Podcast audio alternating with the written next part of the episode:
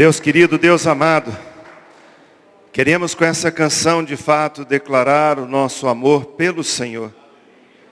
Dizer que a nossa busca, o nosso desejo de encontrar se realizou em Cristo Jesus. Ó Deus, nessa noite, quando nós trazemos à memória o nascimento do menino em Belém, trazemos também à memória que o menino cresceu, se tornou homem, homem de dores que sabe o que é padecer. Foi condenado pelo mundo por causa do meu pecado, por causa dos nossos pecados. Morreu na cruz por amor a nós. Louvado seja o nome do Senhor. Todas as canções que cantarmos, todas as poesias que fizermos, todas as declarações que fizermos será tão pouco, ó Deus, em cima daquilo que o Senhor tem feito por nós. Que grande amor, ó Deus. Que amor louco. Nunca vamos conseguir entender por que o Senhor nos amou dessa forma. Mas a tua palavra nos fala que o Senhor é um Deus apaixonado por nós. Um Deus que se importa com a nossa dor. Um Deus que conhece a nossa estrutura, sabe que somos pó. Um Deus que ama até a morte e morte de cruz. Te louvamos também, Deus, porque podemos declarar nessa noite que o túmulo está vazio. Jesus Cristo ressuscitou, está habitando no coração, no templo do coração de cada um que crê no Senhor. E nós queremos tributar ao Senhor toda honra, toda glória, todo louvor, toda adoração e dizer, Senhor, nós te amamos. Recebe a nossa gratidão e nosso louvor. Recebe a nossa vida. Recebe tudo aquilo que somos, que temos, tudo que o Senhor tem confiado a nós. Recebe no altar, Senhor. Obrigado por esse momento de cantar ao Senhor. Obrigado por esse momento de adoração. Oramos em nome de Jesus. Amém. Podem se assentar. Obrigado, gente.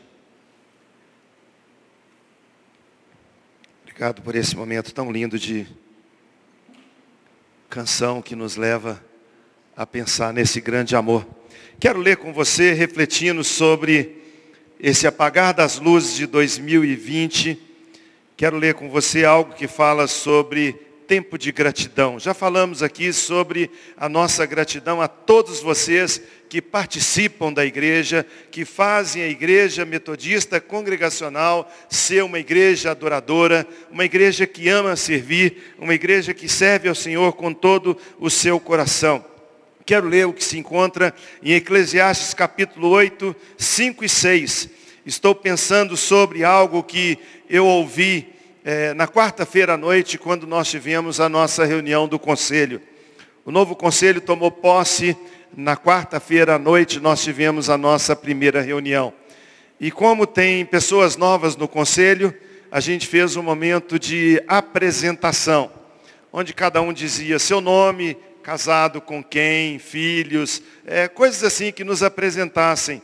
E foi muito legal, muito bom ter visto novas pessoas servindo a igreja através do Conselho Geral. E eu saí daqui à noite pensando naquilo que o nosso conselheiro Ailton, é, médico, disse. Depois de fazer a sua apresentação, ele falou assim, é, eu não tenho mais tempo. Não tenho tempo a perder. Não tenho mais tempo para desperdiçar.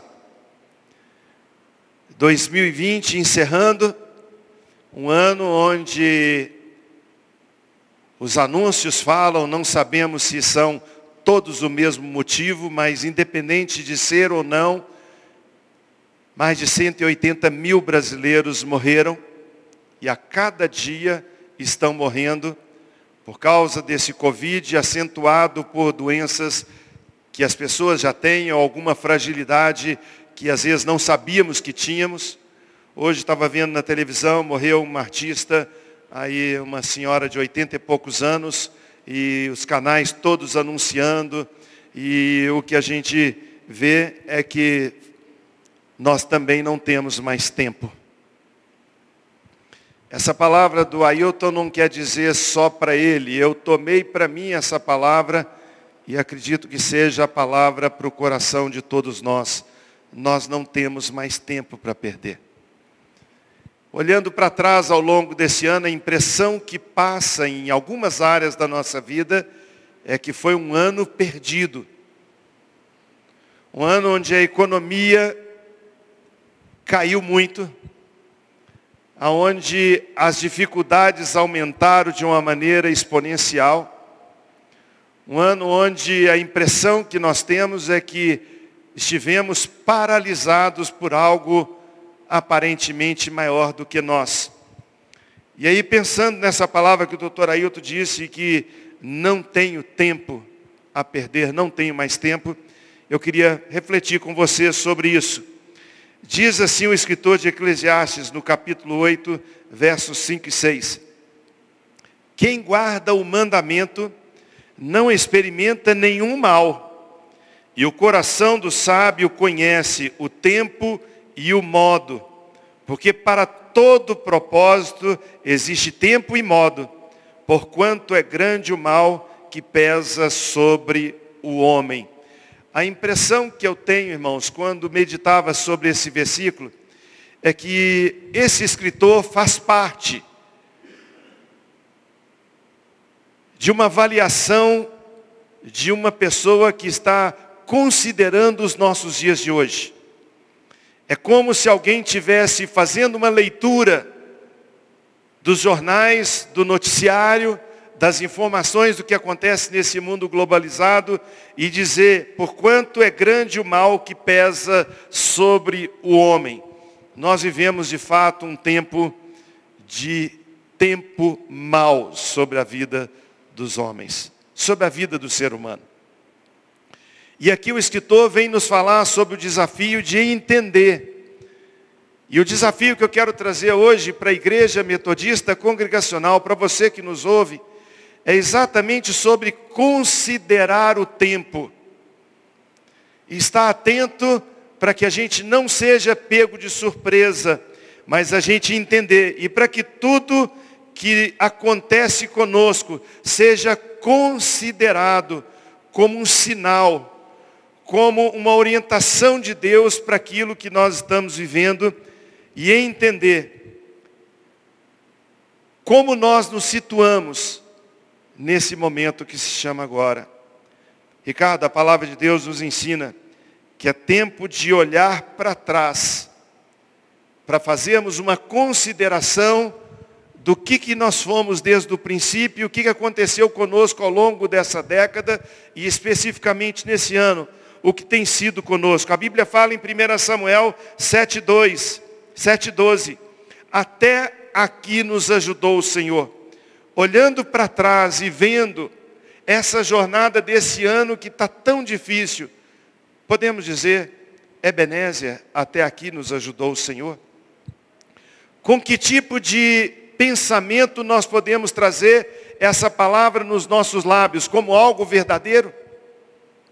A palavra de Deus nos diz que todas as coisas, ela não diz sobre algumas, ela diz que todas as coisas conjuntamente, numa estrutura global, cooperam para o bem daqueles que amam a Deus, daqueles que são chamados segundo o seu propósito.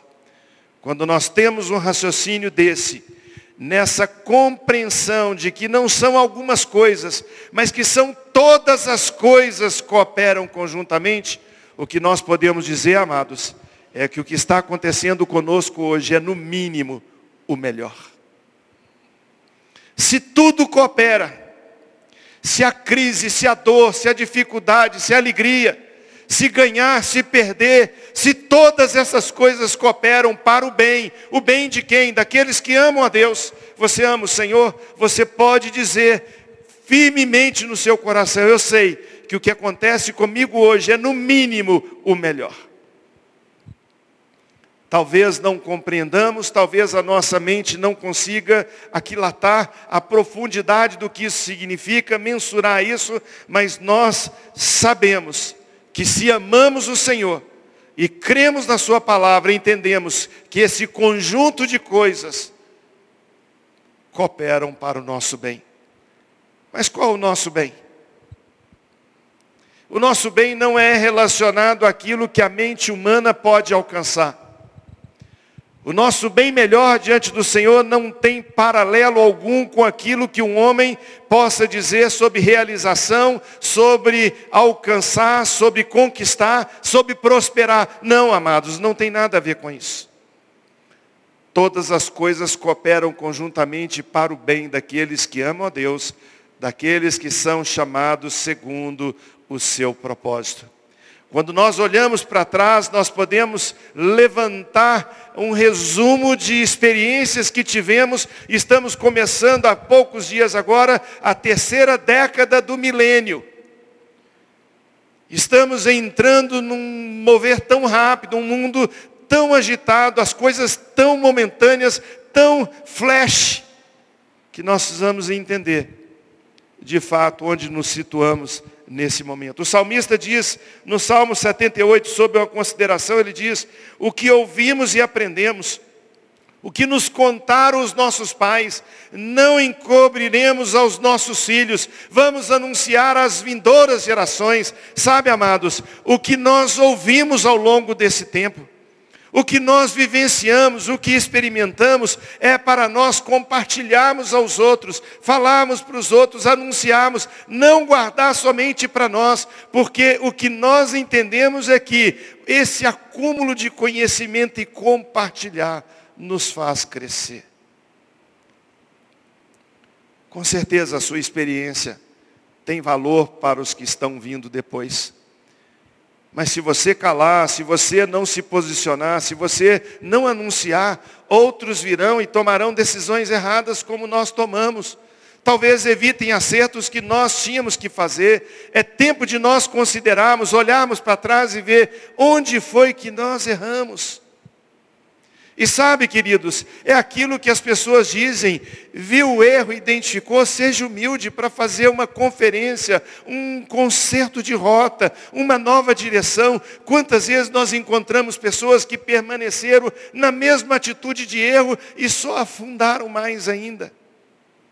Orgulho, soberba, falta de humildade para entender que é hora de mudança. E sabe, queridos, quando nós às vezes fazemos uma mudança e ela é radical, ela gera crise.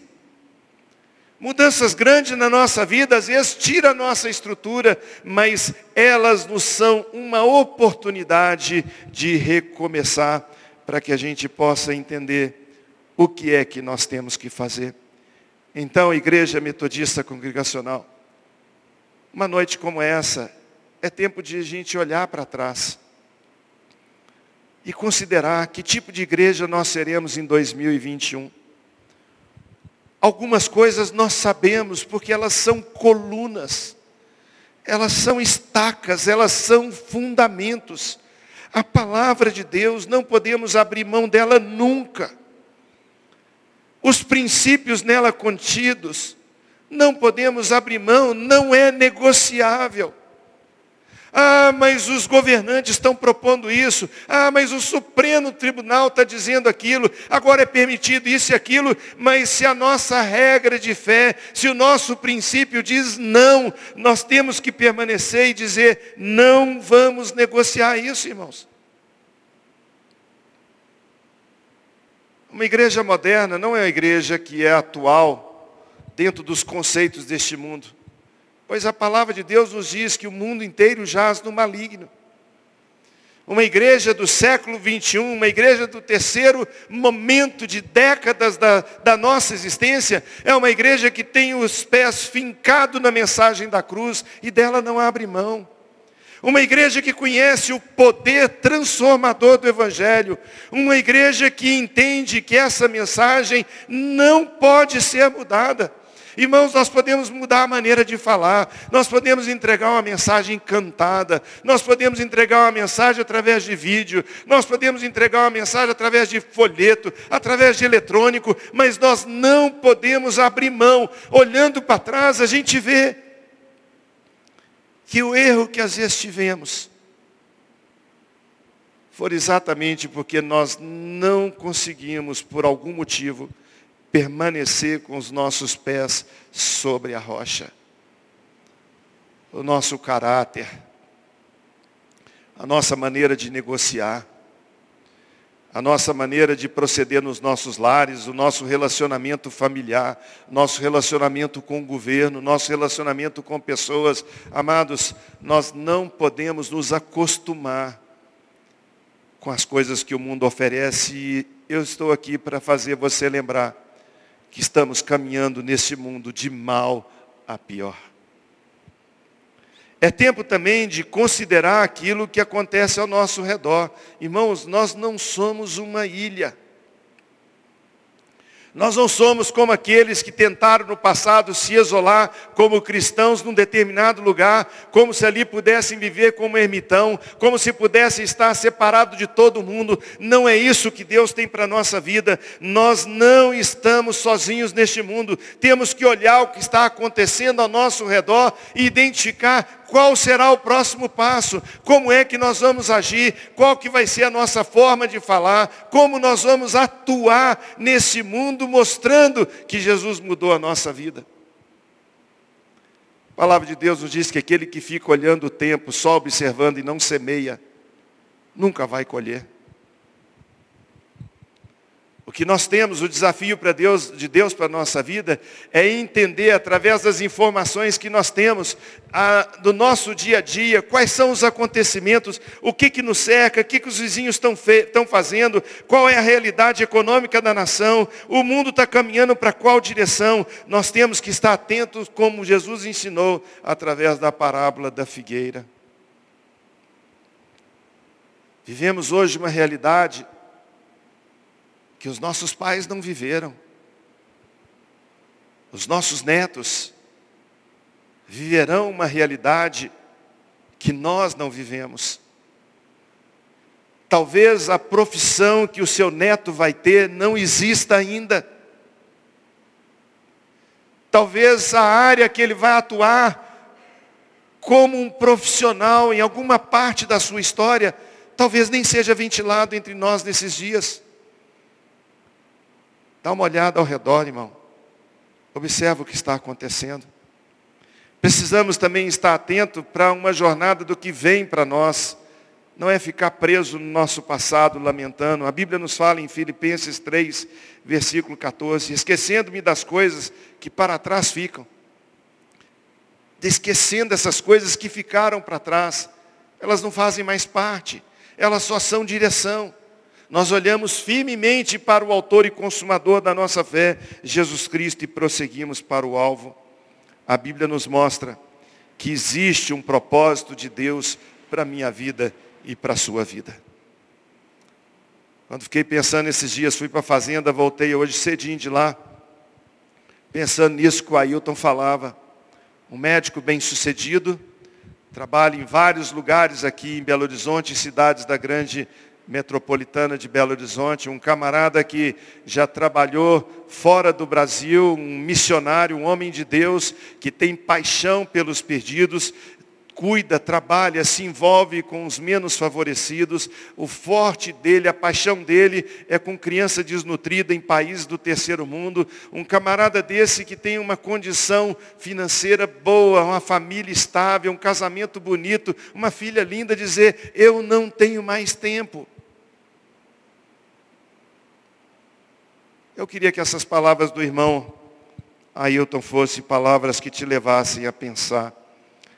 Pois Jesus disse, não foi você que me escolheu, mas eu te escolhi para que você vá e dê fruto e que seu fruto permaneça.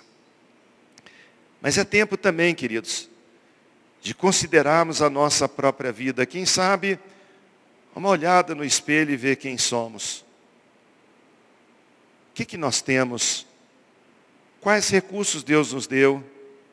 Quais são nossos dons, nossas habilidades? Passamos aqui um slide com nomes de é, muitas atividades da igreja, pessoas que nos procuram e dizem, pastor, eu, eu não, sei falar em público, mas eu gosto de atuar, quer que eu ajude em alguma coisa? Há um tempo atrás o pastor Lincoln chegou para mim, ele fez até alguns serviços de macenaria aqui na igreja, ele falou comigo assim, desse jeito, irmãos, se a igreja precisar de alguém para fazer limpeza, conta comigo. Se a igreja quiser alguém que carregue alguma coisa pesada, conta comigo. Um homem de Deus que roda o mundo inteiro pregando o Evangelho, na sua igreja local diz, conta comigo. Você tem dom, irmão. Você tem talento, minha irmã. Deus no passado vira para Moisés quando ele está para fazer algo grande, quando ele está para tirar o seu povo da escravidão do Egito, quando está para levar a nação de Israel para uma terra prometida, quando ele faz o desafio para Moisés, Moisés arrumando, desculpa, Senhor, eu sou gago, Senhor, eu não consigo, sou pesado de língua. De repente Deus faz para Moisés uma pergunta, irmãos. Moisés, o que, que você tem na mão? A impressão que eu tenho ao ler esse texto é que Moisés deve ter levado um susto com essa pergunta, sabe, Júnior? E ele olha e fala: Senhor, eu tenho uma vara. Tudo que ele tinha na mão era uma vara. Mas a palavra de Deus nos diz que com a vara de Moisés, que se torna a vara do Senhor, ele tirou dois milhões de pessoas do Egito, com mão forte tirou o povo da escravidão, levou ao longo do caminho de uma jornada para que esse povo pudesse ir para a terra prometida. O que, que Moisés tinha? Uma vara. A palavra de Deus nos mostra que Davi vai visitar seus irmãos, estão num confronto contra os filisteus. Naquele confronto, um gigante chamado Golias fala em propérios, desafios, falando coisas contra o Deus de Israel. Esse menino resolve lutar contra o gigante. O gigante fala com ele: Você vem comigo com pau e pedra, sou cachorro. E Davi fala com ele: Você vem contra mim com armas, eu vou contra você em nome do Senhor Deus dos exércitos. O que, que Davi tinha na mão, irmãos? Uma funda e algumas pedrinhas do riacho. Para um pouquinho e pensa, igreja. O que, que nós temos nas nossas mãos? Quais são os recursos? Estava vendo o tio Hélio mostrando a relação de quantas pessoas passaram pelo ministério de louvor, quantos instrumentistas, quantas pessoas com vozes lindas para louvar o Senhor. Você, você sabe fazer alguma coisa? As irmãs da igreja reuniram, fizeram trabalho de artesanato, outras vão visitar prostíbulos, outros vão no hospital, outros vão ajudar no acampamento. Gente daqui da igreja vai para a cozinha no acampamento ajudar a receber os outros. Nós podemos fazer alguma coisa, temos que olhar para dentro de nós e ver que nós temos sim algo que pode ser instrumento nas mãos do Senhor.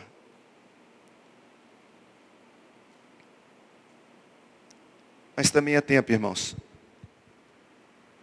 de saber o que somos e o que temos, de firmar os nossos olhos no Senhor. Se é tempo de observar o que passou, se é tempo de saber o que está acontecendo ao nosso redor, nos posicionarmos, se é tempo de entender o que temos, o que, que Deus tem nos confiado, é tempo de nós colocarmos o nosso coração no Senhor e os nossos olhos nele. O salmista diz: Eleva os olhos para os montes. De onde me virá o socorro? O meu socorro vem do Senhor, que fez os céus e a terra. Precisamos olhar para o Senhor. A Bíblia nos fala que Pedro, vendo Jesus andar sobre as águas, pergunta: Senhor, és tu mesmo? Jesus se apresenta dizendo: Sim, sou eu. Pedro diz a ele: Senhor, faz com que eu possa andar sobre as águas e até o Senhor. Jesus diz para ele: Vem, Pedro. A Bíblia nos fala no Evangelho que Pedro está olhando até que ele começa a observar a força do vento e começa a afundar. Tirou os olhos do Senhor, colocou os olhos na situação, começou a afundar. Irmãos, essa é a nossa história.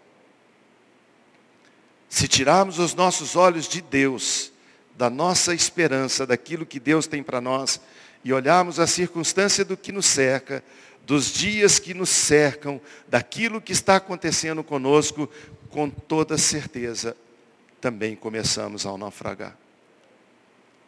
Mas é tempo de pedir socorro. Pedro falou, Senhor, me socorre.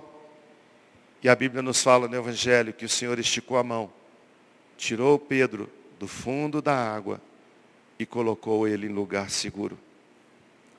Amados, louvado seja o nome do Senhor. Mais um ano que se encerra. E a pergunta que eu quero deixar com você nessa noite: você ainda tem tempo? O que você tem feito dele? Desperdiçando, deixando passar, vendo as coisas acontecerem, ou você é daqueles que quer fazer acontecer para a honra e glória do Senhor? Curva a sua cabeça, feche os seus olhos e vamos orar ao Deus, único e verdadeiro. Vamos falar com Deus.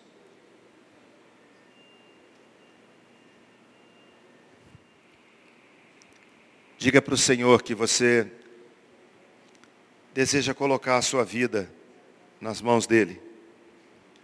Para que em 2021, independente do que esteja acontecendo, com ou sem pandemia, com ou sem vacina, com ou sem saúde, com ou sem recursos, que você está disposto, está disposta a servir ao Senhor. Que você se coloque em suas mãos dizendo, Senhor, eu quero ser um sábio. Sábio que discerne tempo e modo.